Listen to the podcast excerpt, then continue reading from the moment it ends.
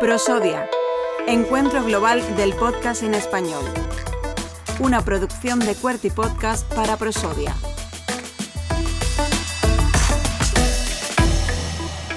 Continuamos recibiendo a participantes de Prosodia. Es el momento de hablar con Javi Rando de Fantasy Content y jornada perfecta, si no mal recuerdo.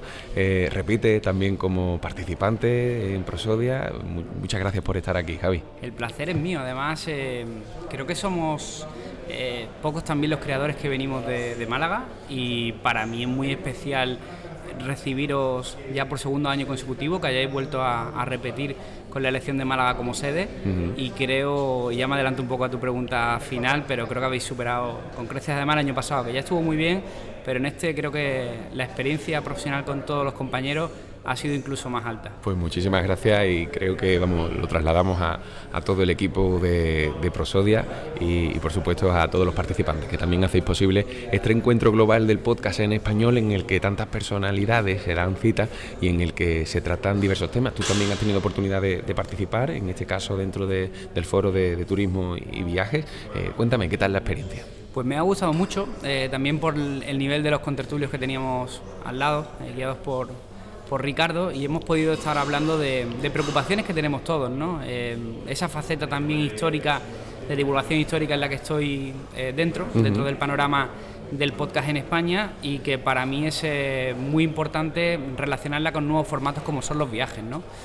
a partir de ahí pues se han sucedido muchas ideas, reflexiones, incluso acciones que ya estamos llevando a cabo como puede ser el poner en valor el patrimonio que tenemos tanto cerca nuestra como en todo lo que es España Em, a través de, la historia que hay en cada lugar. Eh, también hacer eh, partícipe a las instituciones o a empresas locales que puedan también ayudar al fomento de ese tipo de contenido y luego también desde otro punto de vista hablar de la comunidad, de generar comunidad a través de un podcast.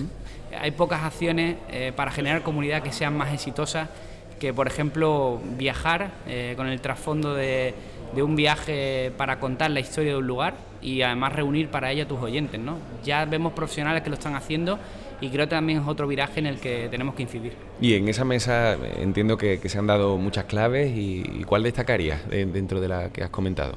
Pues precisamente esa, ¿no? El hecho de intentar, intentar aprovechar el contenido eh, para para, enriquecer precisamente los contenidos que tenemos. Em, eh, el hecho de que hablemos de divulgación histórica eh, se puede relacionar perfectamente con, viajes. ¿no? Eh, a mí me está pasando, ¿no? cada vez que viajo procuro escuchar sobre la historia del lugar al que voy. Entonces, eso también a mí como creador me puede hacer que cree contenido a raíz de ello, ¿no? Eh, con esa excusa del viaje y que también me haga llegar al, oyente de una forma diferente, un poquito más cercana también, porque incluso si me apura voy a acompañarles en ese viaje que van a realizar, junto a sus amigos, familiares, seres queridos, eh, vamos a estar los podcasters detrás, ¿no? Intentando hablar, eh, incidir sobre ciertas historias que luego van a aprovechar dentro de esos viajes. Así que me ha parecido un punto de partida magnífico, aprovechar ese contenido. Y aprovechar ese contenido que, también pues, te genera una experiencia personal total. Eh, eh, ¿qué, piensas vivir en eso? Pues mira, por ejemplo, el caso más reciente que tengo es el de Asturias. Eh, yo ahora soy padre de dos niños pequeñitos, con lo cual... Felicidades igualmente. Muchas gracias. Y viajamos por España porque podemos hacerlo en coche, podemos ir cargados de, bártulos. Eh, es cómodo para nosotros y, uno de los últimos viajes fue Asturias, ¿no? Bueno, yo no sé cuántos eh, podcasts escuché sobre Covadonga, sobre Don Pelayo, pero de luego te digo que cuando llegué allí era un auténtico experto en la materia, ¿no? Entonces, bueno, para mí encontrar el trasfondo en el cual eh, puedo disfrutar de mi familia y también puedo, puedo hacer un viaje que es enriquecedor también desde el punto de vista personal y además de todo eso, aprovecharlo para la generación de contenidos de mis propios productos, pues francamente me parece una gran oportunidad, ¿no? Y creo que no solo estoy yo ahí, sino que están muchos eh, podcasters y tenemos que seguir incidiendo a ello, porque incluso hablábamos de fútbol, ¿no? Ha habido siempre un estigma con el fútbol, sabes que estoy eh, yo ahí también en ese, en ese campo, eh, y hablamos de los viajes y el fútbol. Oye, yo no hay destino europeo al que vaya, donde no, donde no vaya al estadio de fútbol local. hay un equipo, ¿verdad? Siempre hay un equipo local. En Lisboa, por ejemplo, fui al Estadio de Luz, que es una pasada, eh, el estadio del Benfica.